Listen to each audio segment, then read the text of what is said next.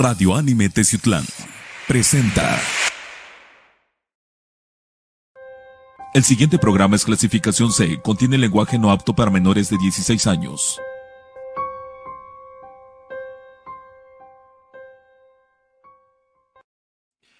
Hola, muy buenas tardes, bienvenidos a este jueves con cosas paranormales, duendes, satanismo, conspiración y demás. Esto es El Umbral y el día de hoy tenemos invitados muy especiales. Tenemos a Rubén Canela y a Román Martínez. Bienvenidos. Muchísimas gracias, Cristóbal, por la invitación a tu programa. Gracias, gracias. Es un placer estar aquí en tu programa, Cristóbal.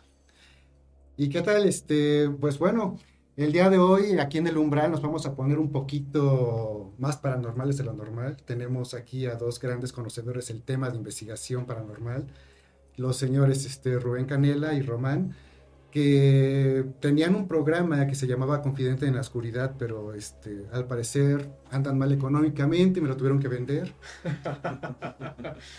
Y este. Eh, quisimos hacer este ligerísimo, pequeño homenaje al programa del Umbral que tiene muchísimos años que, que eh, tuvo sus emisiones y nosotros eh, fuimos invitados en, en diversas ocasiones al programa de Umbral que, que manejaba nuestro amigo Christoph, que hoy es nuestro invitado, y nuestra amiga Nadia, hace muchísimos años. Entonces me- se me ocurrió, se me ocurrió este, que hiciéramos este pequeño, pequeño homenaje dentro de nuestro programa que es Confidente en la Oscuridad. Muchísimas gracias, Christoph. Para los que eh, no conozcan a, a, a Christoph, porque hemos tenido una lagunita ahí con, con la chamba paranormal, híjole, una de las personas que de verdad, ¿cómo sabe del concepto de conspiraciones y del, del concepto de, de teorías paranormales y todo, todo, todo esto? Eh, yo fui invitado muchísimas veces, no nomás fue una, fueron muchísimas veces a su programa. eh, y nos la pasábamos muy bien, ¿verdad, Christoph? Claro que sí. Se transmitían los jueves, como él lo decía, se transmitían los jueves a las 8 de la noche. A las 8 de la noche. Y vaya que eh, en ese entonces eran los inicios como tal de, de la radio por internet. Entonces, Somos pioneros en ese detalle. ¿verdad? eh, somos pioneros en Teciutlán como tal de, de toda esta cuestión. Y bueno, este, recuerdas que en ese entonces hablábamos sobre conspiración, hablábamos incluso sobre problemas de- del fin del mundo, del 2012, imagínate. sí, hace, A- hace- apenas iba y apenas iba a ser el, el- el problema del 2012, ¿no? Bueno, Estábamos en el 2009, 2010, algo así, ¿verdad? entonces el día de hoy pues me gustaría que platicáramos sobre qué ha pasado en estos últimos 10 años, se han cumplido las teorías, Vamos, vamos no a- se han cumplido las vamos teorías, qué ha sucedido. Sí, Román, ¿cómo andas? Pues bien, bien, aquí escuchando sus anécdotas, su itinerario de aventuras, en verdad, pues tienes razón, este Cristo, en verdad, porque han pasado tantos años desde que empezamos a conocer lo que fueron las profecías, las teorías, las conspiraciones, dentro de lo que es el plano de, que se, ¿cómo se le llamaría, no? El término de la humanidad, ¿no? Entonces yo creo que es un tema muy bueno para dialogar, para conversar y sacar muchos análisis que muchos de nuestros este lo, este invitados y seguidores Claro. este pues nos van a llevar este poco a poco. Sí, ¿no? la tecnología, este, perdón, definitivamente ha ido avanzando mucho eh, al pasar de todos estos años, de la última vez que lo platicamos en radio. Y este, y con eso mismo también las teorías de conspiración, las profecías eh, y las ciencias exactas dentro de la tecnología también ha- han evolucionado con todo esto. Y ese va a ser el tema de esta noche en nuestro programa. Vamos a comenzar el programa de Confidente en la Oscuridad, el fin de los tiempos. Está empezando tu programa, Confidente en la Oscuridad.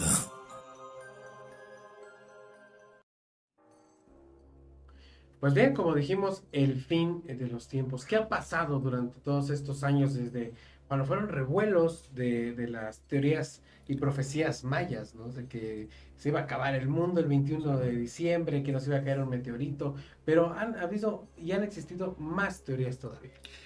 Al- Algo, algo que me gustaría comentarles a todos antes de que empecemos a- de lleno a hablar sobre los temas, algo que, eh, bueno, es un consejo muy personal y que a mí me ha servido bastante al momento de tratar de, de averiguar sobre este tipo de información.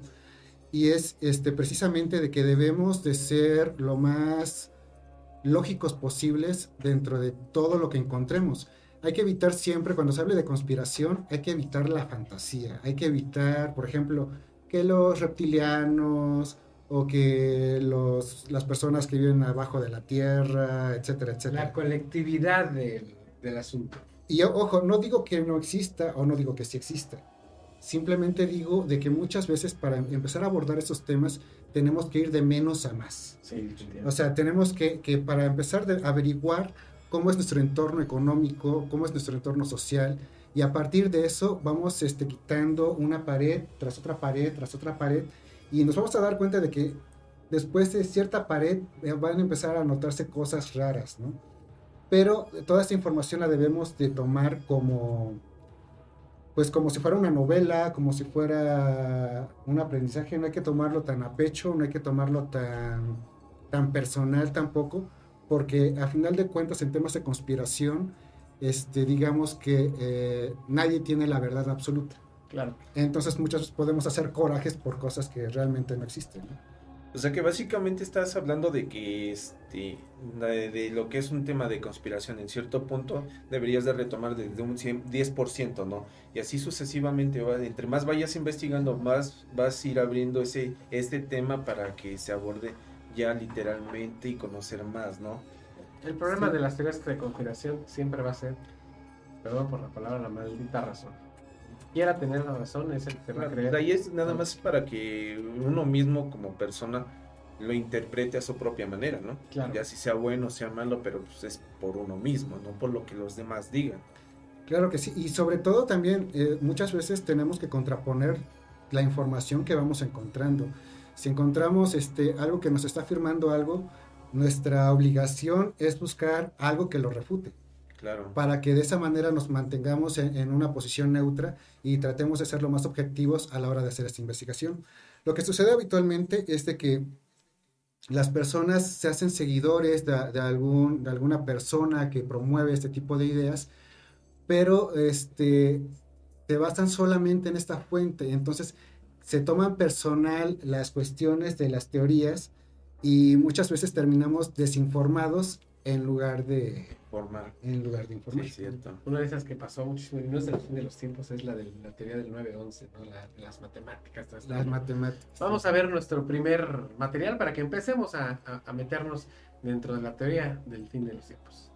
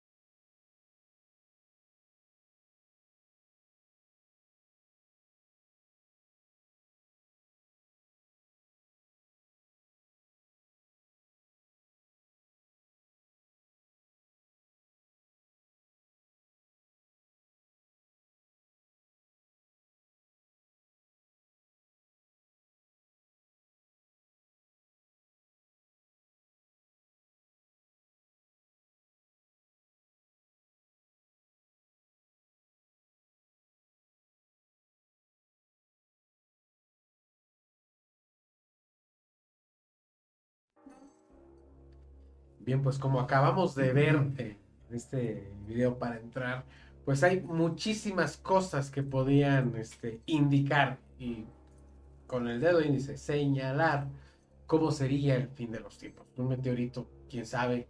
Eh, ahorita que estamos viviendo la época de pandemia de, del COVID-19, que me gustaría mucho que me dijeras qué, qué opinas. Que mucha gente piensa que, por ejemplo, ahorita con la pandemia, que esto es una pandemia controlada, para empezar a ejercer presión acerca del fin de los tiempos, porque nos quieren tener controlados. Viene también ahí la teoría conspiranoica de, la marca de la bestia.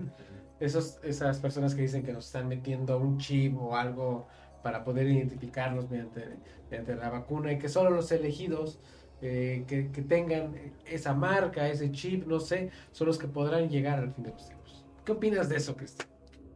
Ah, yo creo que, bueno, vamos a partir precisamente, como les comentaba hace un rato, de lo más básico a lo más complejo, ¿no? Ah, si, si toma, bueno, nos basamos en la economía, este, podemos notar ciertas tendencias este, de crisis económicas cada 10, 12 años aproximadamente. Este, eso es desde que existe el capitalismo y es, este, digamos que es como una válvula de escape que permite a la economía reestructurarse y volver a empezar. Ahora, como cualquier sistema este, económico, pues tiene, tiene sus bajas y sus altas, pero digamos que este sistema va totalmente exponencial. O sea, la impresión de billetes, la inflación y todo esto nos está llevando a, depreciación del dinero, de evaluaciones, etcétera, etcétera. Entonces, aquí la cuestión es preguntarse, eh, bueno, ¿quién es, ¿quién es el poderoso del mundo? ¿Estados Unidos? ¿China? ¿Es el poderoso del mundo? Puede ser, no puede ser. Eh, Silicon Valley, este, Mark Zuckerberg, este, no sé, este, de Amazon. Eh, que de hecho acaba de hacer un viaje a, la estratosfera. Es, estratosfera, porque ni siquiera fue más allá, pero oye, qué, padre sería, ¿no? Imagínate, si hablamos de, de, unas cuantas personas que tienen el capital suficiente como para comprar un continente, o sea, imagínate la cantidad absurda de dinero que tienen. Y aparte, tienen automatización total de sus empresas, tienen robots y este, inteligencia artificial, etcétera, etcétera. ¿Tú crees que este, ellos nos quieren en su planeta? Esa, es la pregunta que me acabas de, a raíz de que te acabo de decir esto de que viajó a la estratosfera, es como decir, lo decimos mucho aquí en México, por los que están escuchando en otros países, Saludos a todos los que nos ven en Italia, en España, en Francia, en Estados Unidos, Centro y Sudamérica. Que este, aquí en México tenemos o tuvimos un comercial muy famoso que dice, este, mi hijo, todo eso que ves allá va a ser tuyo. Entonces, yo creo que el viaje de esto promovió lo que, a lo que acabas de decir. Todo eso que ves ahí pues, es mío. Claro que sí. Hay algo que, que, pasó precisamente, bueno, que Christian Lagarde, este, la exdirectora del FMI, hace aproximadamente siete años, fue por ahí entre el 2013 y 2014, que ella como tal expuso la Agenda 2020-2030, en la cual este, con ayuda de la ONU, este, el Vaticano, entre otras figuras poderosas, pues ellos precisamente exponían cómo se tenían que vivir los próximos 10 años, que iban a ser del 2020 al 2030. Y contemplaron pandemia contemplaron una crisis de salud. O sea, no, lo manejaron tal cual como una, pandemia. Bueno, pero por esos años este, también estaban de indicios de que ya iban a, generar ese, ese caos, ¿no? Porque recuerdo que en una revista de, nombre estaban este, aclarando lo que iba a ser una pandemia tipo coronavirus. Eh, estoy hablando en el 2013, 2012, que estaban formulando todo eso. generaron un montón de teorías conspirativas y a lo que iba yo eh, en relación al tema, ¿no? Esto, ¿cómo es posible que, que, todo esto pueda acabar con la humanidad? Pues eh, yo creo que no es necesariamente acabar con la humanidad. Yo creo que se trata, eh, bueno, regresamos un poquito a lo que es la Agenda 2020-2030, donde ellos exponían diferentes puntos que se debían de cumplir a lo largo de esta década. Y ellos este, hablaban de cuestiones de salud, este, hablaban de que vamos a reducir los casos de cáncer, diabetes, etcétera, etcétera, que son enfermedades crónicas. Es decir, vamos a tratar de estabilizar la economía y dar este mayor, mayor este, alcance a medios digitales y demás, ¿no? Ahora, la tesis es esa, ¿no? O sea, vamos a disminuir la pobreza. Ahora, pues a lo mejor sí lo están cumpliendo, ¿no? O sea, la, eh, la cosa es de que no dijeron cómo lo iban a hacer. Eliminar ¿Cómo eliminas pobres? Pues eliminando pobres, ¿no? ¿Cómo eliminas este, eh, tantos casos de personas crónicas, de enfermedades crónicas? Pues lamentablemente de, esta forma, ¿no? Y ojo, no digo que esto sea verdad o que sea falso, simplemente es parte de la información de que varios analistas del tema lo han checado y lo han este, evaluado en diferentes puntos. De hecho, este, si quieren, pueden buscar en, YouTube este, a Christian Lagarde, eh, de, exdirectora del FMI, que es el Fondo Monetario Internacional. Digamos que es, el Fondo Monetario Internacional es el banco de bancos, es el papá de los pollitos, por decirlo así. Es el que maneja absolutamente todo y es independiente a cualquier país, aparte de todo, ¿no? Entonces pueden buscar Christian Lagarde y buscar este, eh, Christian Lagarde habla del número 7. Entonces, este, es algo muy curioso de que ella hable del número 7 porque ella lo diviniza, lo, pone en un pedestal a este número y nos habla sobre diferentes hechos históricos que han pasado en años con múltiplos de siete. Entonces, este, ella precisamente habla sobre esta regeneración, esta evolución que tenemos que alcanzar. Manejan mucho la palabra autosustentable. Ellos promueven como tal de que eh, la humanidad debe de hacerse consciente, sí o sí, a aprender a ser autosustentable. Y ser autosustentable quiere decir que cada quien se tiene que ser responsable de la producción de sus recursos. En efecto. E, entonces es algo muy complicado. Ah, incluso lo platicábamos hace un rato, este, Rubén. Cuando veníamos hacia acá. De que cómo, cómo pretenden que seamos autosustentables cuando gran parte de la población pues no tiene ni siquiera una casa propia, ¿no? Entonces, este, son cosas que que son un poquito macabras, desde, si lo vemos desde el lado político, ¿no?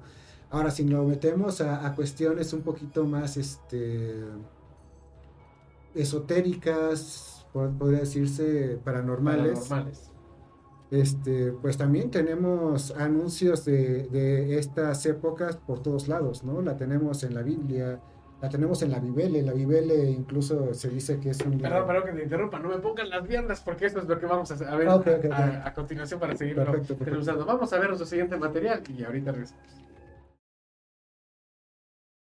Stephen Hawking es un tipo optimista, todo el mundo lo sabe. De hecho, él siempre cuenta que fue el optimismo lo que le ayudó a superar sus problemas de salud. Definitivamente es un tipo muy optimista, salvo cuando habla del futuro. Porque Hawking está convencido de que el progreso científico y tecnológico va a acabar con nosotros, o como mínimo que aumenta exponencialmente las probabilidades de que nos autoaniquilemos el día menos pensado. Según Hawking, jamás en toda nuestra historia hemos estado tan cerca del abismo. Ni siquiera en la Guerra Fría, cuando dos tipos tenían sus dedos índices encima de sendos botones rojos. Es más, el físico considera que antes de 10.000 años la Tierra será inhabitable. Parece mucho tiempo, pero Hawking dice que más nos vale empezar a pensar ya mismo en abandonar este planeta. Según sus cálculos, este mismo siglo deberíamos inaugurar la primera colonia extraterrestre en Marte o donde sea, o nos acabará pillando el toro. Lo que le preocupa a Hawking es precisamente el tiempo que tardemos en establecer esa primera colonia extraterrestre. Porque en el momento en que lo hagamos ya sabremos que aunque los humanos nos carguemos la Tierra con todos nosotros dentro, la especie humana podrá sobrevivir ahí fuera. Pero si nos cargamos el planeta ahora, todo lo que somos y fuimos se perderá para siempre. En opinión de Hawking, las cuatro grandes amenazas que se ciernen sobre nosotros en el futuro inmediato son las armas nucleares, el calentamiento global, los virus genéticamente diseñados y la inteligencia artificial. Esto último le preocupa mucho, tanto que ha llegado a ejercer el activismo contra cierto tipo de investigación. Hawking fue uno de los firmantes de un manifiesto que pedía que se detuviese el desarrollo de lo que llamaban robots asesinos, es decir, máquinas inteligentes para uso militar. Con todo, Stephen Hawking sigue siendo optimista. De hecho, considera que no hay tragedia en la vida que no pueda arreglarse con un chiste. Y eso, aunque parezca mentira, incluye nuestra autoaniquilación como especie.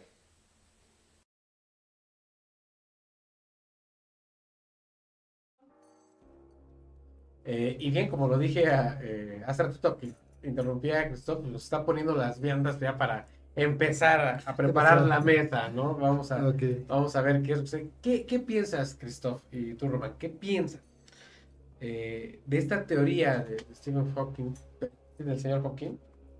Este, de que nosotros, como raza humana, nos estamos destruyendo, que es muy lógico, nos estamos destruyendo definitivamente, pero que tenemos que ir a habitar otro planeta, porque la inteligencia artificial de verdad nos está rebasando.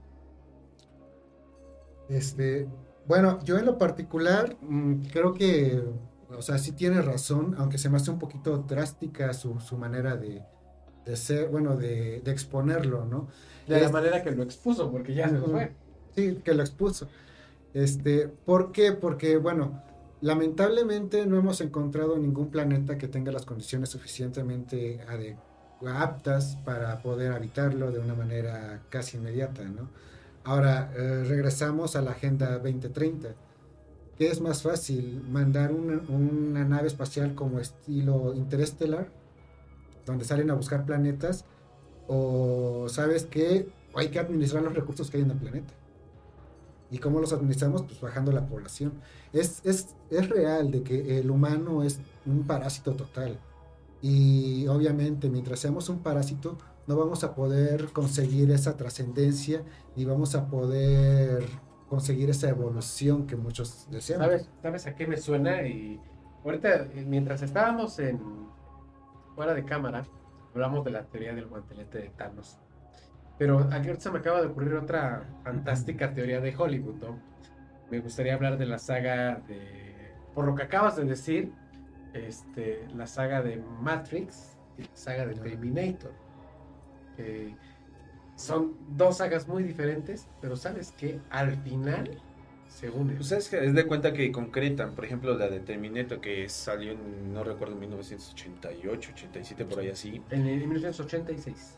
Bueno, este, básicamente te empieza a dar a conocer la tecnología que te empieza a rebasar, ¿no? Como ser humano ya este, estás dependiendo de, ¿sí? Entonces ya este, ese, esa tecnología que crea uno, el ser humano, se vuelve en contra de uno. Entonces ahí es donde empieza una exterminación por, el, por la humanidad, por decirlo así. Porque, por ejemplo, ahorita con, con el tema que nos decía Christoph, que el ser humano es un gran parásito, que realmente, pues es, aunque suene muy feo, es la verdad este, ese mismo contexto en los guiones de Hollywood, en la saga de Matrix, se, se menciona, ¿no? De que el ser humano, pues, eh, se reproduce, llega a cierta zona y consume todos los recursos, deja esto desértico, inservible, y va a otra zona a seguir consumiendo recursos. Y por eso se tuvo que exterminar a la raza humana. Sí, claro. y sobre todo, o sea, de que, ah, digamos, eh, por eso regresamos a la autosustentabilidad. Exactamente. Es necesario que seamos autosustentables para poder evolucionar. Hablando de la saga de Terminator y de Matrix, pues yo creo que no estamos muy alejados ya de eso. Este, actualmente, por ejemplo, en China eh, hay un control de cámaras este, en las ciudades muy, muy bueno. O sea, bueno, digo muy bueno entre comillas, ¿no? Digo bueno porque yo como informático me sorprendo del alcance de la tecnología que han conseguido, ¿no? Entonces imagínate que un gobierno tenga el control total sobre tu consumo, qué haces en el súper, sobre a qué horas llegas a tu casa, a qué horas te llegas a trabajar, qué tan responsable eres o qué tan irresponsable eres. Ahora, en base a esto, el gobierno va a decidir, bueno, no el gobierno, el algoritmo que controla, bueno, que está a cargo del gobierno, va a decidir si, si mereces salir del país, si mereces un incentivo, si mereces un castigo, si mereces hasta incluso días de cárcel, en base a tus hábitos. Entonces es algo, es una invasión a la, a la privacidad enorme. O sea, imagínate que tengas prácticamente eh, todo un entorno controlado que te diga qué hacer y qué no hacer y a base de estímulo, bueno, de premio castigo, eh, de condicionamiento de estímulo. Es el tema del DIMBot, que creo que es el DIMBot, estamos hablando. No estoy seguro, creo que es el sí. Pero que se le, perdón, se le llegó a cuestionar este, en base de este bot, de este algoritmo que estaba haciendo, que qué pasaría si dentro de todas esas eh, reglas en base a algoritmos que está creando, también puede decidir si estás o no estás. O sea, en palabras fuertes, si vives o mueres. Sí. Pues yo creo que es eh, la temática que llevan, por ejemplo, los países occidentales, ¿no? Como estamos hablando, China, Japón, que son los que tienen, están más avanzados tecnológicamente, pero también tienen sus estatutos, los cuales rigen ese país, ¿no? Como decía este Cristo, ¿no? Este, si tú trabajas bien, ese es tu, trabajo, como debe ser, llegas temprano y todo eso, entonces la premiación es algo benéfica, ¿no? Pero en Corea, si haces algo que no va dentro de sus estatutos, llegas a... Ya es un régimen, ya es un régimen muy, fuerte, pero quieras o no, es donde te va enfocando. Sin en cambio, nos pasamos a, este lado del continente, pues nuestra forma de vida es muy diferente, ¿no? Como que es más desordenada para muchos. Pero porque todavía no tenemos la tecnología. Pero así como vayamos avanzando poco a poco, pues yo creo que vamos a, hacernos parte de este algoritmo. O sea, actualmente tú publicas algo en Facebook que Facebook considera incorrecto y te elimina automáticamente. O sea, no se necesita a una persona atrás de la computadora revisando tus comentarios, palabra por palabra. O sea, el mismo algoritmo detecta las estructuras y, ah, no, este, está fomentando esto, está fomentando el otro. Cuello, ¿no? E, entonces, o sea, eh, de, poco a poco vamos dándole este mayor poder a, la tecnología y a la inteligencia artificial. Y ojo, yo no digo que la tecnología sea mala yo simplemente digo de que a lo mejor no la estamos sabiendo utilizar de la manera adecuada. ¿no? que podría ser, regresando a la teoría de las películas de Matrix y Terminator, que podría ser catastrófica eh, porque nosotros realmente hicimos mal la fórmula. Él eh, hizo sus algoritmos de acuerdo a como lo tenía que, que diseñar en base a nuestras acciones. Y eso provocó nuestra exterminación va, a sonar a, mi parte ñoña, ¿no? Pero eh, es lo que le pasa a Krypton. Exactamente. le confían toda una máquina que se llama este Brainiac, ¿no? Y eh, miren, adiós Krypton. Vamos a ver nuestro siguiente material, seguido.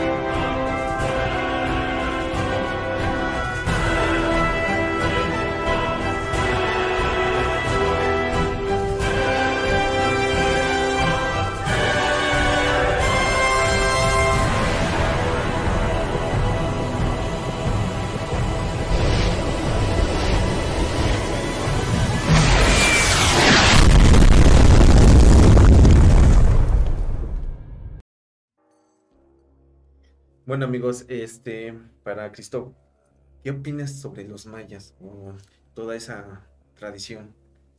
Eh, bueno, eh, para empezar, claro, los mayas son de, mucho respeto. Este, hace un rato aquí fuera del aire estábamos hablando sobre los soles. Y también, bueno, antes que nada me gustaría mencionar este, esa mala interpretación que se le dio al 2012, ¿no? Que muchos pensaban de que iba a caer un meteoro, que nos iba a partir la Tierra y que nos iba a tragar a todos. Tal cual se vio ahorita escénicamente. Lo cual, este, pues no se referían a eso necesariamente, se referían más que nada a un cambio de era. Entonces, estos cambios de era son muy simbólicos y siempre han estado representados en diferentes culturas.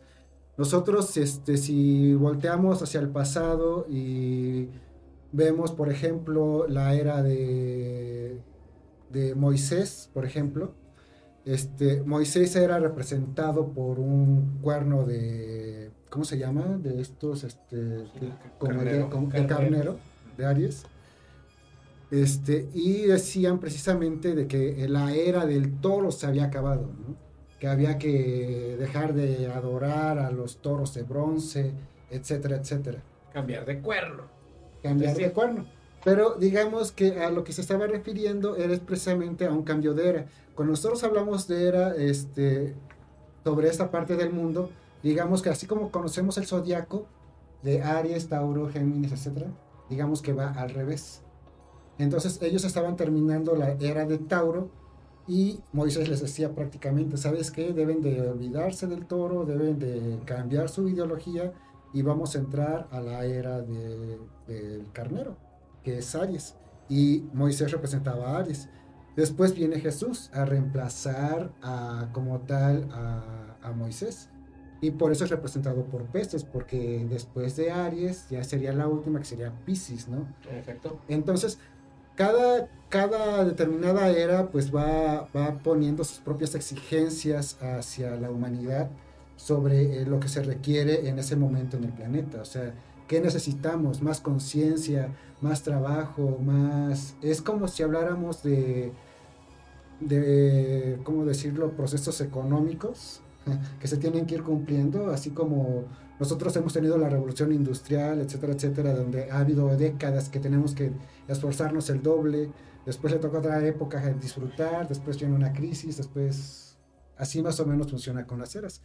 Entonces es claro de que también en diferentes culturas, como en este caso la maya, pues tenían muy claro los intercambios de eras, ¿no?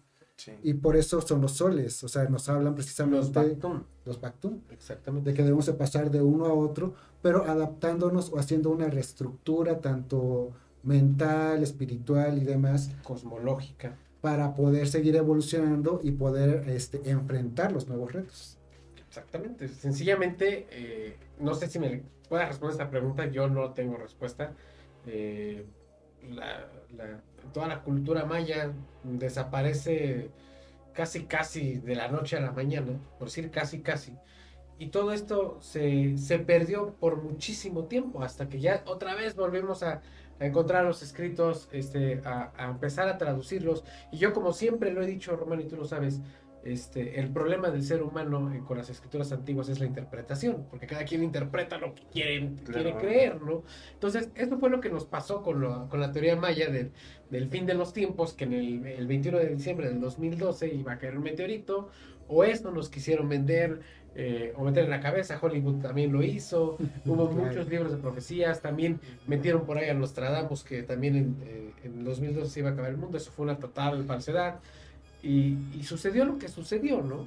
De hecho, eh, hay mucha gente que dice que ahorita que estamos en 2021, que el 21 de diciembre de 2021 es realmente cuando termina esa era de, los mayas. Pero yo creo que esto es más comercial. Mira, yo, yo, bueno, para mí una pregunta para Cristo, porque en verdad me ha, me ha dejado muchas incógnitas, ¿no? Para cuando se dio el, el hecho de que iba a haber una catástrofe de 2012 y estás hablando ahorita de eras. Entonces lo que estamos ahorita nosotros pasando es la transformación de nosotros como la era que estamos cambiando, ¿no? En el proceso. estamos en una época de transición precisamente. Y esto hace un rato que les comentaba de que tenían que buscar a Christian Lagarde cuando habla del número 7 y de los múltiplos de 7. Este, ella lo explica de, de una manera muy, muy misteriosa porque eh, precisamente ella menciona de que ahorita, precisamente en el 21, pues deben de pasar ciertos acontecimientos que, em, que empujen este, este cambio de conciencia o cambien esta, esta transición de, del ser humano. O sea, de lo que genera, por ejemplo, este, en este caso, lo de las pandemias, lo que está generando la economía, lo que está pasando en algunos países, este, naturalmente catástrofes naturales, los cuales tiene que al ser humano abrirle los ojos y decirle, sabes qué, para con lo que estás haciendo para que puedas evolucionar como persona, ¿no? Fíjate que, perdón que te interrumpa un pequeño paréntesis, yo tuve una plática con, con uno de mis hijos y, y, fue tan sencillo decirle, ¿no? Que estábamos viendo, a mí me encanta ver muchas noticias, eh, solo por informarme, no por cualquier comentario. Y vemos las catástrofes naturales que están pasando, los incendios y esto. Y mi hijo tan cual me preguntó, dice, papá, es que eso está muy feo. ¿Sabes por qué pasa eso? Por tirar basura.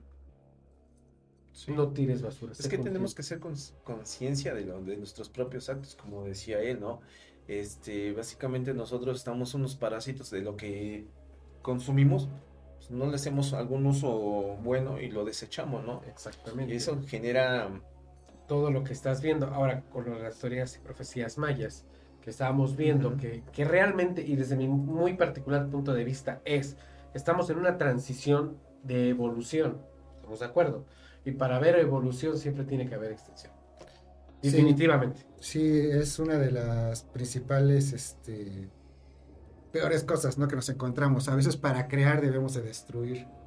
Entonces, lamentablemente, pues digamos que a la administración que está llevando a esa transición, pues también no es muy amigable, que digamos algo que, dice un youtuber que me cae muy bien, que habla sobre filosofía, que se llama Diego Rosarín.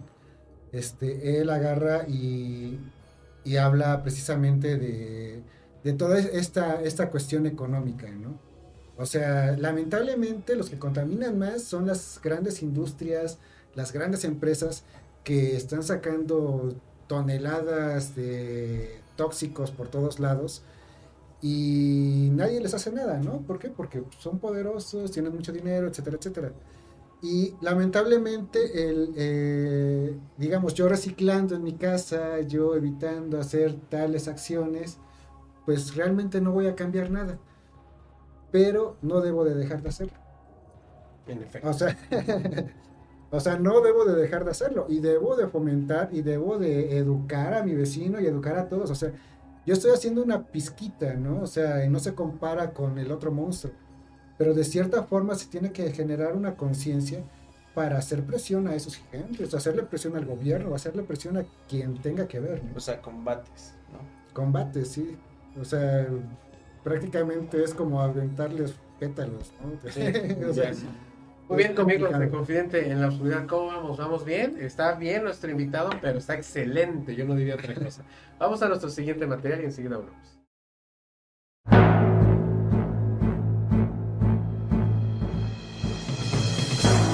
¿Qué evento puede poner fin a la humanidad? ¿Un asteroide chocando con nuestro planeta? ¿Una pandemia con la capacidad de aniquilar a millones de personas? ¿La erupción de un supervolcán? ¿O en el lado de la ciencia ficción, la evolución de la inteligencia artificial? Todos estos escenarios son probabilidades. Claro, algunos más probables que otros. Quizás una de las posibilidades más grandes es un fin por medio de una guerra nuclear. La última guerra mundial terminó hace más de 70 años, culminando con la devastadora bomba atómica sobre Nagasaki e Hiroshima.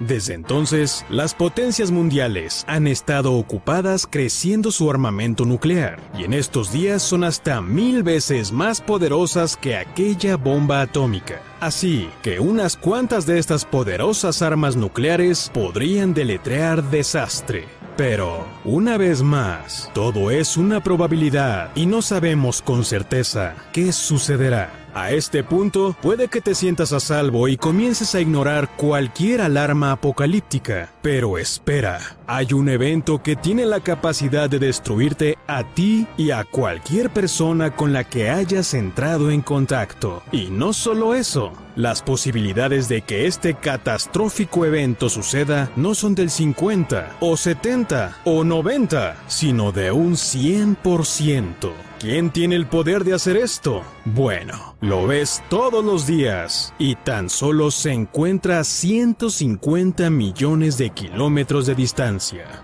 El Sol. Si ves, la estrella en el centro de nuestro sistema solar ha estado en la secuencia principal de su vida durante los últimos 4.5 mil millones de años. Para este tipo de estrellas masivas, esta fase dura aproximadamente 10 mil millones de años, lo que significa que nuestro Sol se encuentra en plena mitad de su vida. El comienzo de nuestro final comenzará en 1.1 mil millones de años. En este punto, el Sol comenzará a crecer en un 10% y en el transcurso de otros 2 mil millones de años crecerá un 40%, haciendo que el cosechar vida en la Tierra sea algo simplemente imposible. Los océanos hervirán y se evaporarán, convirtiendo nuestro preciado planeta azul en un ambiente caliente, muy parecido a Venus. En 5.4 mil millones de años, el Sol se quedará sin hidrógeno para quemar y se comenzará a fusionar el helio en carbono, expandiéndose hacia afuera en el proceso, así consumiendo todo a su paso, incluyendo a nuestro planeta hogar, poniendo fin a la historia de nuestra Tierra. Pues bien, este tema de, de la extinción de la humanidad a través de nuestra superestrella supernova que es el Sol, pues no hay mucho que discutirle porque saben que realmente sí es real, científicamente esto es real. Pero que no nos va a tocar a nosotros, pues obviamente no. O sea, estábamos hablando ahorita fuera de cámara de reencarnación, de que reencarno 10 veces y otras dos en perro y, y- y no, no sigue sin pasar nada. Pero sí es real eh, físicamente a través de los científicos. Ahora estamos hablando también de Carl Sagan, que habló de ella en su libro Cosmos, este, acerca de, de la teoría de que pues, el, Sol, siendo una estrella, una supernova, pues como todo objeto viviente, va, va a perecer. Va, se va a inflar, va a absorber todo y Si es que va a quedar sin hidrógeno, lo que va a hacer es buscarlo afuera de donde ya no, ya no lo tiene. Entonces va a empezar a expandir. El sol con que se expanda eh, muy poco, para nosotros sería algo así, es la extinción de la Tierra. Claro, claro. Y, de- y- y obviamente somos el único planeta con vida. Ahora que si todo nuestro sistema solar tuviera vidas o, o en los planetas que están en nuestro sistema tuvieran alguna posibilidad de vida con esa microexpansión del Sol, ya va. Fíjate que hablando un poquito sobre el sol, es, es algo muy, muy importante a la, a la hora de hablar de conspiraciones y a la hora de hablar de religiones y de hablar de diferentes cosas. Hay un documental muy bueno que se llama Sextet, este, que es más o menos de hace 10 años aproximadamente, eh, donde nos explican precisamente sobre diferentes cuestiones teológicas de dónde vienen y cómo han evolucionado, ¿no? Ellos hablan precisamente sobre el cinturón de Orión, eh, las Pleiades. los tres reyes magos, ¿no? eh, y hablan su relación con el sol. Cómo los antiguos este, adoraban precisamente al sol en base a la posición de, en el horizonte como amanecía y como atardecía, ¿no? Ellos notaron de que el sol, bueno, se iba moviendo un grado en el horizonte y llegaba a un punto que regresaba otra vez al inicio y otra vez se empezaba a mover, ¿no? Entonces ellos precisamente notan que el día este, que viene siendo el 22 de diciembre, El solsticio. en el solsticio, el sol precisamente deja de moverse. Y al otro día vuelve a nacer por el mismo punto, y al otro día nace por el mismo punto, y ya hasta el tercer día empieza a moverse. Entonces ellos como tal nos explican de que anteriormente a esto se le consideraba como la muerte del sol y su resurrección al tercer día. Entonces de aquí vienen muchas de las religiones precristianas y bueno, hasta la cristiana, donde tenemos a un ser que muere durante tres días, resucita, etcétera, etcétera. Tenemos a Mitra, tenemos este, a, a Zaratustra, tenemos este, a Cristo, tenemos a varios dioses egipcios, entre, entre, va- entre varios, ¿no? Y a- algo curioso que pasa precisamente con el cinturón de, de Orión es de que ellos nos explican de que eh, justamente la noche del 24 de diciembre eh, las, las Pléyades, el cinturón, nos indica, se alinea justamente con Sirius, que viene siendo la estrella más brillante. Es la famosa noche del sol invencible.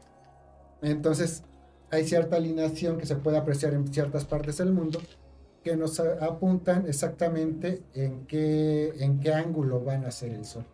Exactamente. E- Entonces, este, pues viene toda, toda esta gama de dioses solares que nos explican de una manera este, astronómica bastante perfecta, bastante lógica, bastante... Hoy en la actualidad, para todas las personas que, que le están poniendo mucha atención a la plática de nuestro invitado, suena a cuento de Navidad. Porque nos indica en dónde nace el sol, qué, eh, qué noche y en qué día nace el sol, que son de hecho eh, tradiciones griegas, egipcias, de, de- de todo este rollo. El final de los tiempos y el inicio de uno. Claro, no, imagínate, o sea, agarrar y prácticamente el 25 de diciembre es para, eh, para celebrar eh, de que de ese punto en adelante los días van a empezar a ser más largos de poco en poco. El, que te digo, dentro de la tradición griega es el sol invencible, es la noche del sol invencible, el 24 de diciembre, y el 25 de diciembre ya se denomina el día del sol invencible. Ujú. Es bastante, bastante bueno. Que abriendo un paréntesis, eh, eh, en el concilio de Nicea, cuando eh, están escribiendo, formando la Biblia, pues que no sabemos cuándo nació Jesús, ¿no? Y dice, pues, y tomaron, tomaron ese, ese fragmento de la noche del sol invencible y el día del sol invencible, y dicen, no, pues, si aquí lo festejan mucho, pues esto es el sol. Y fin de la historia.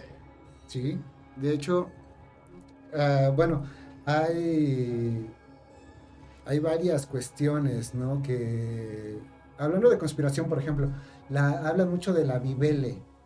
La, la Bibele se supone que es un libro sagrado antes de la Biblia. Y en este libro sagrado, pues nos explican precisamente Es la primera, eh, perdón que la. Bibele es la primera recopilación de libros sagrados antes de la Biblia. Antes de la Biblia. En efecto. Y obviamente antes de que fuera traducido al, al, latín, no me acuerdo quién fue el que tradujo la Biblia al latín, pero a partir de esa traducción es cuando se empieza a formar ya lo que conocemos como Biblia. Uh -huh.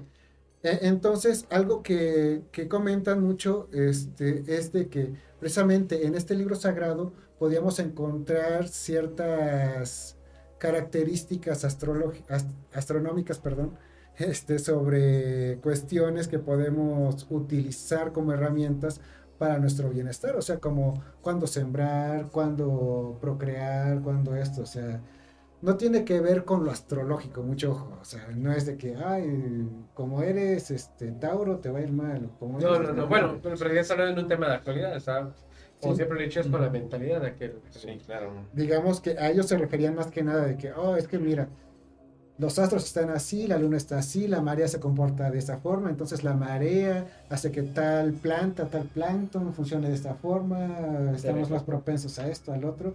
Entonces ellos lo veían de una manera bastante lógica. O sea, no necesariamente fantasioso. Era la ciencia de aquellos tiempos. Y creo que hasta la fecha, este, en algunos lugares donde hacen sembrarios, todo ese tipo de cosas, se basan mucho en este y tipo son de viejas costumbres, fíjate. Pero al y, menos, o sea, pero va, lamentablemente, o sea, así, te ¿no? va llevando Entonces, generacional, ¿no? sí. A ese tipo de personas, ¿no? Que básicamente se van a, a basar a lo que es la posición de cada Astro, astronómicamente. Entonces te dicen, este es el momento propicio para poder este sembrar y cosechar buena fruta, siembra, Sí. lo que tú quieras, Como, ¿no? por ejemplo, aquí en esta zona que luego dicen, oye, es que hoy es luna tierna, ¿no? Hoy es, hoy es luna recia. Y dices, ¿Y eso qué tiene que ver? Y ven, están viendo todo esto. Vamos a nuestro siguiente material y enseguida.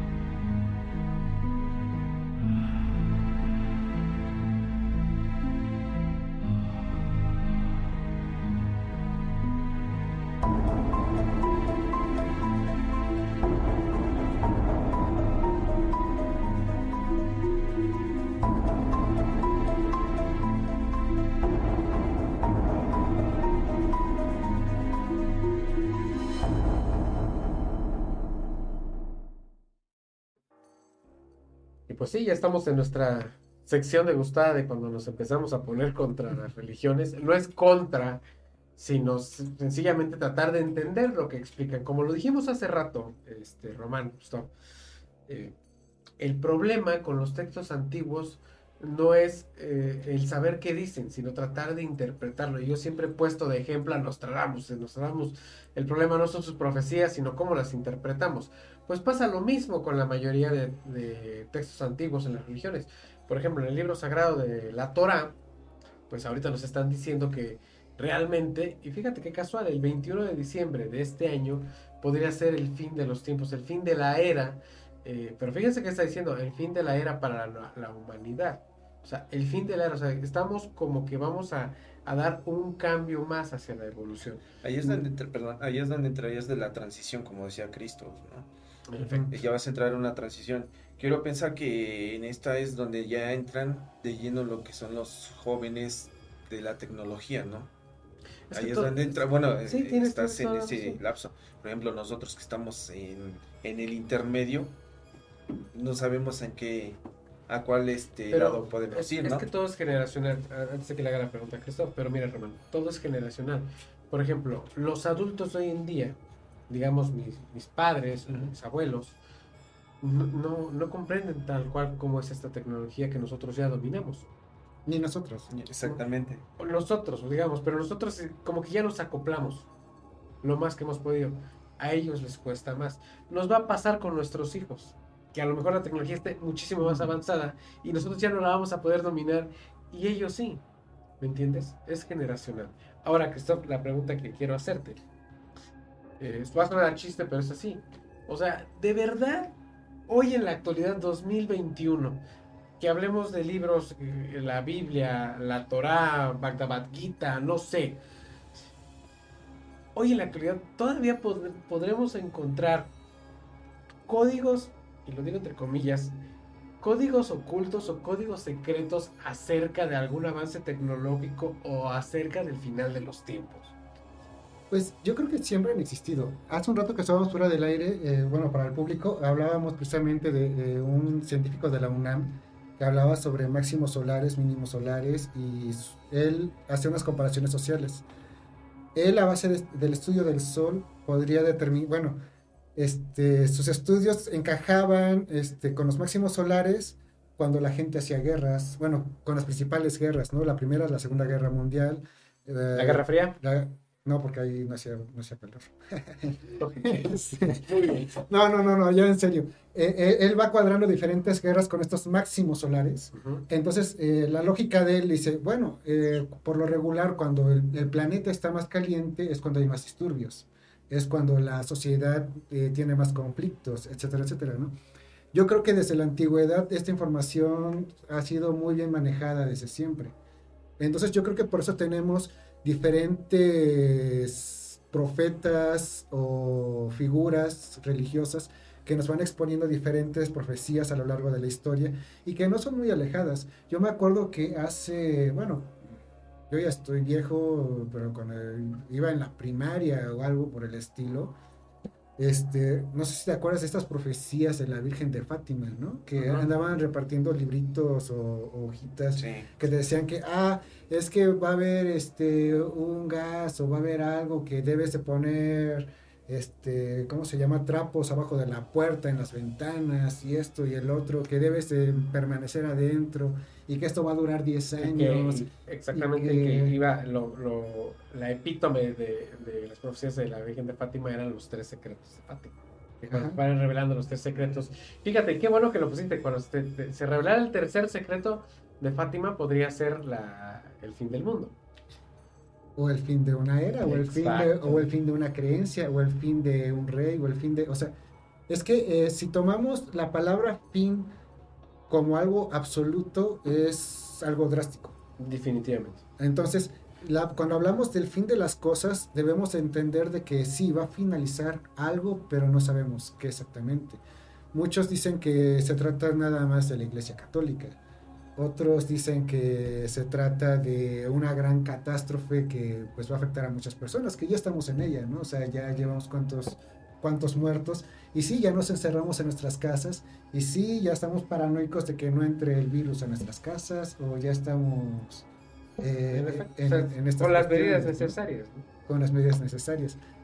Pero a final de cuentas yo creo que no es tan, tan fantasioso a veces pensar en estas profecías como, como fueron hechas originalmente.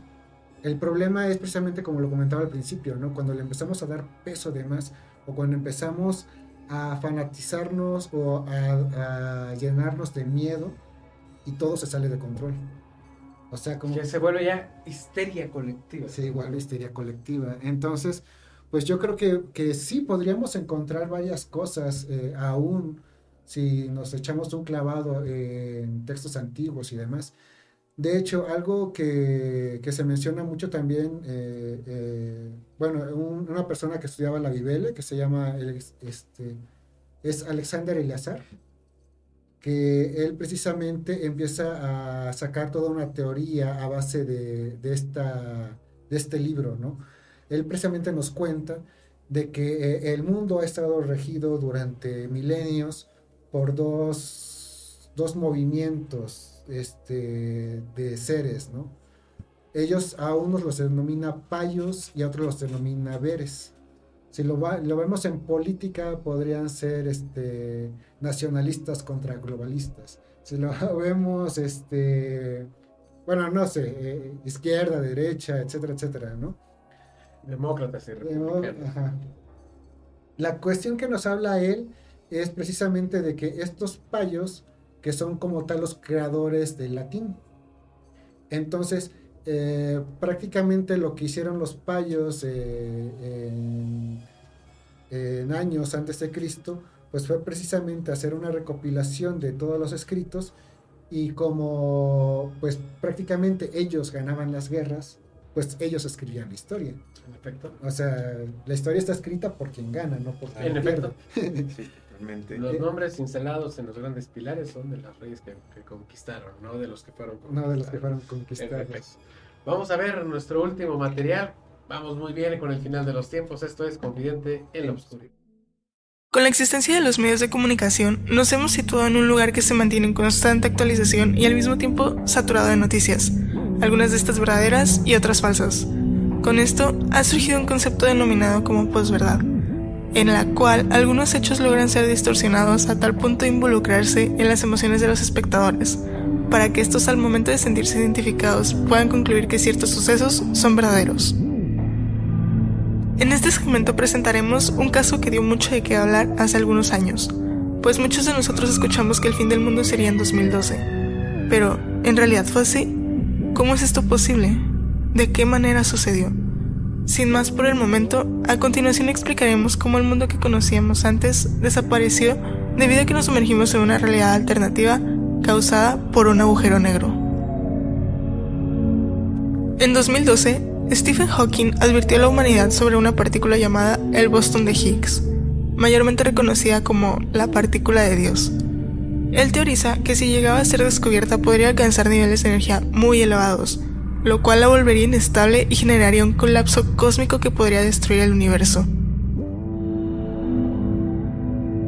Ese mismo año la CERN, Organización Europea para la Investigación Nuclear, descubrió la partícula, por lo que se cree que fuimos absorbidos por un agujero negro sin que nosotros nos diéramos cuenta.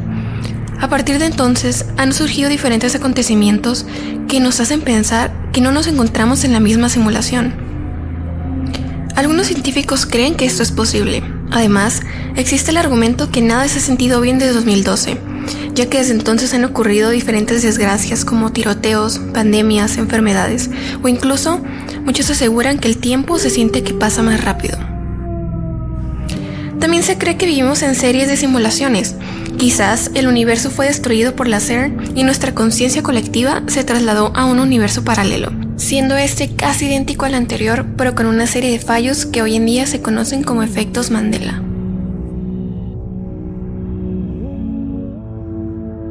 Se les conoce de esta manera debido a que existió una gran controversia con la muerte de Nelson Mandela, pues mientras algunos aseguraban que Mandela había muerto en 2013, otros por su parte creían que él había muerto en 1980 en la cárcel. Con el tiempo se fueron generando más recuerdos colectivos que nunca sucedieron, pero que mucha gente creía que eran verdaderos. Algo que es importante destacar es el hecho de que antes del año 2012 no se le había asignado un nombre a este tipo de recuerdo falso. Hasta el día de hoy hay muchos casos de efecto Mandela. Por ejemplo, ¿cómo recuerdas la Estatua de la Libertad? Todos sabemos que es de un color verde azulado y que sostiene una antorcha. Pero, ¿de qué color es la antorcha? Increíblemente, esta no es del mismo color que la estatua, pues es de color dorada. Otro ejemplo es el de la envoltura de los dulces Skittles. Muchas personas afirman que la letra I sí tenía un punto, pero en realidad es uno de los dulces que vienen dentro del empaque. Muchas personas recuerdan a Mickey Mouse sin una cola, pero ¿qué pasaría si te digo que en todos lados y en todas sus películas tiene cola? ¿Cómo recuerdas el logo de Kit Kat? Con un guion separando ambas palabras? Pues no, en realidad nunca ha tenido un guion. Las personas que llegamos a ver la película de Monster Inc. recordamos que Randall es totalmente de color morado. Sin embargo, esto es falso, pues el personaje tiene de color azul su cola. Estos son algunos de los muchos casos de efecto Mandela que han surgido en los últimos años. Si te niegas a creer alguno de ellos, puedes comprobarlo tú mismo buscando imágenes por internet. Otra prueba que afirma esta teoría es que en 4chan hubo un hilo viral que provenía de uno de los 23 científicos del CERN, donde afirmaba la existencia del efecto Mandela y la destrucción del universo junto con la creación de una simulación de este. Además, esta persona describe la realidad como un conjunto de muñecas rusas, donde hay mundos anidados uno dentro de otro, como simulaciones dentro de simulaciones. Pero esta idea de simulación no fue inventada por él, sino que proviene de la filosofía oriental del siglo III. Citando a Alan Watts, esta es la concepción budista del universo en una imagen, haciendo referencia al mito de las tortugas hasta el final, donde la historia del mundo se sienta en el lomo de una tortuga, que está de pie sobre una tortuga más grande, que está de pie sobre una tortuga aún más grande. Por otro lado, los mayas también afirmaban el fin del mundo junto con personas como Therese McKenna, que no creían necesariamente que 2012 sería el final, pero predijo que habría algún evento de reordenamiento de la realidad. Hizo esta predicción utilizando su fórmula Time Wave Zero, donde supuestamente decodifica matemáticamente la secuencia del King Wen, que es algo que grafica los patrones fractales de la historia. Para comprender mejor este concepto, puede imaginarse como una cinta envuelta en una espiral con la que se encuentra dentro una cinta de VHS. El tiempo da vueltas y vueltas en bucles cada vez más pequeños, hasta que finalmente se acaba, es decir, el universo está en un ciclo constante de expansión y contracción, el Big Bang y el Big Crunch, sucediendo una y otra vez y nuestras almas simplemente están dando vueltas en el paseo de la noria cósmica.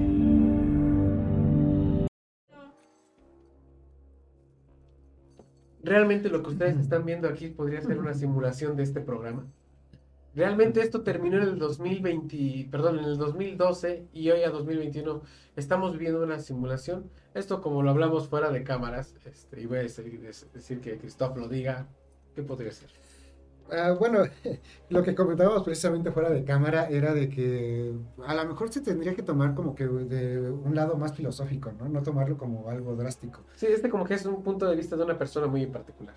Ajá, y, entonces también comentaba, le comentaba a Rubén de que precisamente había, hay una cuestión de que nos anticipaban con los zombies, ¿no? O sea, cuando esta década de zombies, de que películas por acá, juegos de zombies, etcétera, etcétera, nos decían que y la humanidad se dirigía hacia, hacia un estado de zombie, ¿no? Y, muchos lo asociaron con esto, con el teléfono. Seres irracionales, ¿no? Que vas y fíjate qué bueno que dice eso, porque cuando veníamos para acá, antes de que te encontrara yo en el camino, fácil me debe haber encontrado sobre la calle principal de esta ciudad como a 15 personas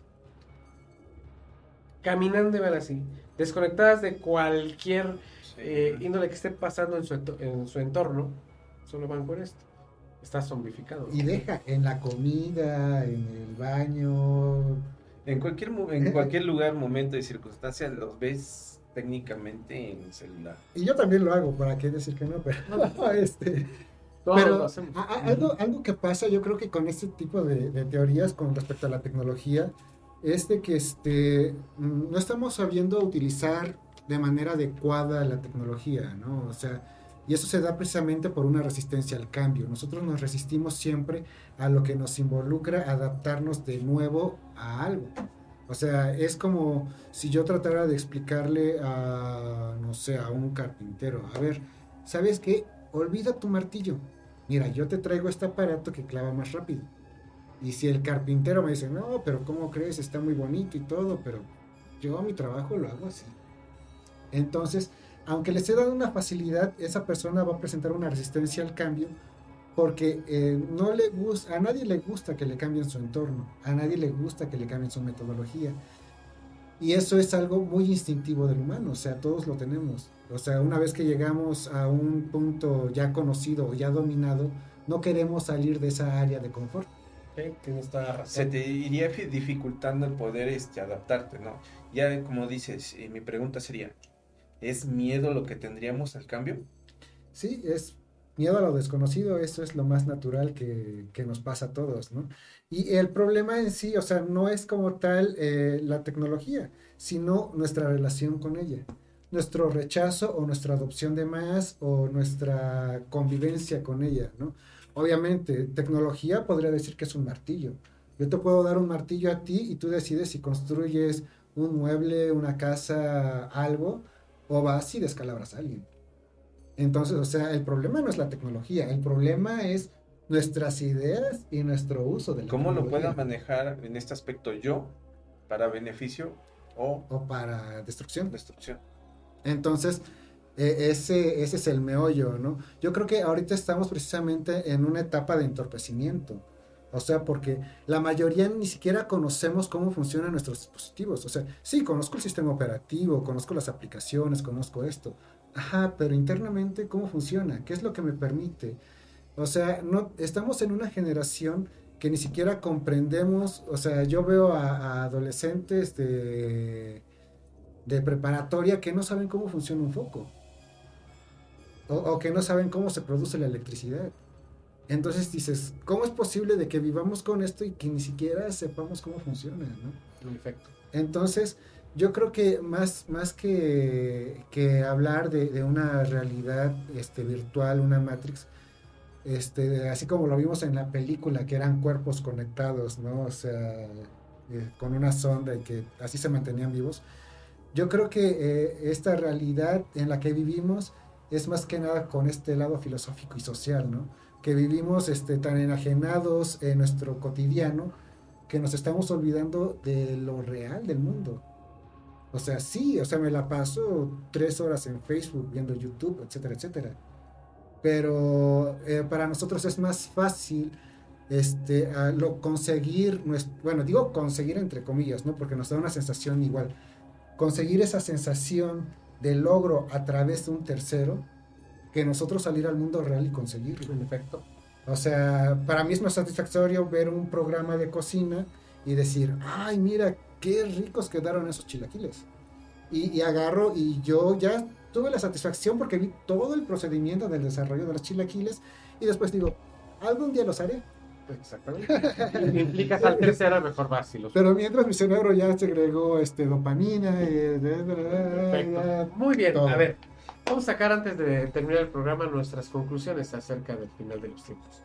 Eh, en base a todo el material que vimos, en base a la gran plática que, que tuvimos con nuestro invitado Christoph, mi opinión sería que realmente somos nosotros los que estamos llevando al borde de la excepción la, la raza humana. Y, y es muy, muy real lo que dice eh, Christoph. O sea, la palabra fin es, es, híjole, es muy seca, es muy terrible, pero la palabra fin en un, en un término global eh, sí es catastrófica. Yo siempre he dicho que el final es cuando, cuando uno termina consigo mismo, ¿no? Y, y, y estoy completamente seguro que para el final de los tiempos, yo creo que falta bastante. Pues sí, en verdad, este, creo que me ha disipado muchas dudas y en verdad ya no sería el programa el fin de, de la humanidad, sería el fin de la era. Porque en verdad estamos cambiando, estamos trascendiendo de, de, de algo que para nosotros era lo más fácil, como decía este Cristo. Nos sentíamos en grande, sabiendo hacer cosas me- normales, ¿no? Pero llega otra cosa más diferente y le tenemos miedo a trascender, a evolucionar. Entonces yo pienso que ahí es donde Darle estamos fin a una era. terminando nosotros como humanidad, ¿no? Exactamente. Stop. Pues vaya, eh, algo que también platicábamos en camino hacia aquí, hacia, hacia el estudio, es algo que yo considero este, que es muy importante. Bueno, para empezar, no tener miedo al fin, ¿no? O sea, cualquier fin, este, lamentablemente va a tener bajas, va a tener diferentes cuestiones. Pero yo sí estoy muy clavado con esta idea de ser autosustentable y estoy muy clavado con esta idea de hacer comunidades. ¿no? E- Entonces, este, para mí, eh, bueno, lo que le podría decir al público de, de Confidente, pues es de que hagan comunidades. O sea, a veces es necesario echarnos la mano un vecino con otro, pasarnos tips, ideas y sobre todo mantener la mente abierta hacia ciertas cosas, ¿no? Debemos evitar la polarización, por favor. No todo es bueno, ni todo es malo, ni todo es rojo, ni azul, ni bueno, ni malo. O sea, hay muchos matices, hay muchas realidades, hay muchas verdades. Y entonces, o sea, tampoco me crean a mí, o sea, se trata de eh, eh, evaluar todo, ¿no? O sea, juzgar y crecer. O sea, eso es lo que podría decir. Muy bien, pues Christoph, me dio mucho gusto que hayas aceptado la invitación de estar en nuestro programa, de verdad, esperamos tenerte muchísimas veces más. Esperamos que estemos... Es- es- esperamos que, que sí, Christoph, tus redes sociales. Este, bueno, a mí me pueden encontrar como Christoph Nietzsche en Facebook, pero este, antes que nada los invito a, a, a mi, bueno, al proyecto eh, mío y de algunos eh, amigos que se llama tepites.com. Somos una comunidad de negocios totalmente gratuita y bueno, este, invitamos a los comercios a que se unan al directorio y ahí me pueden encontrar también en tepites.com. Perfecto, Román, tus redes sociales. Mis redes sociales es Román Martínez y este, ahí estamos para echar cotorreo con ustedes un rato.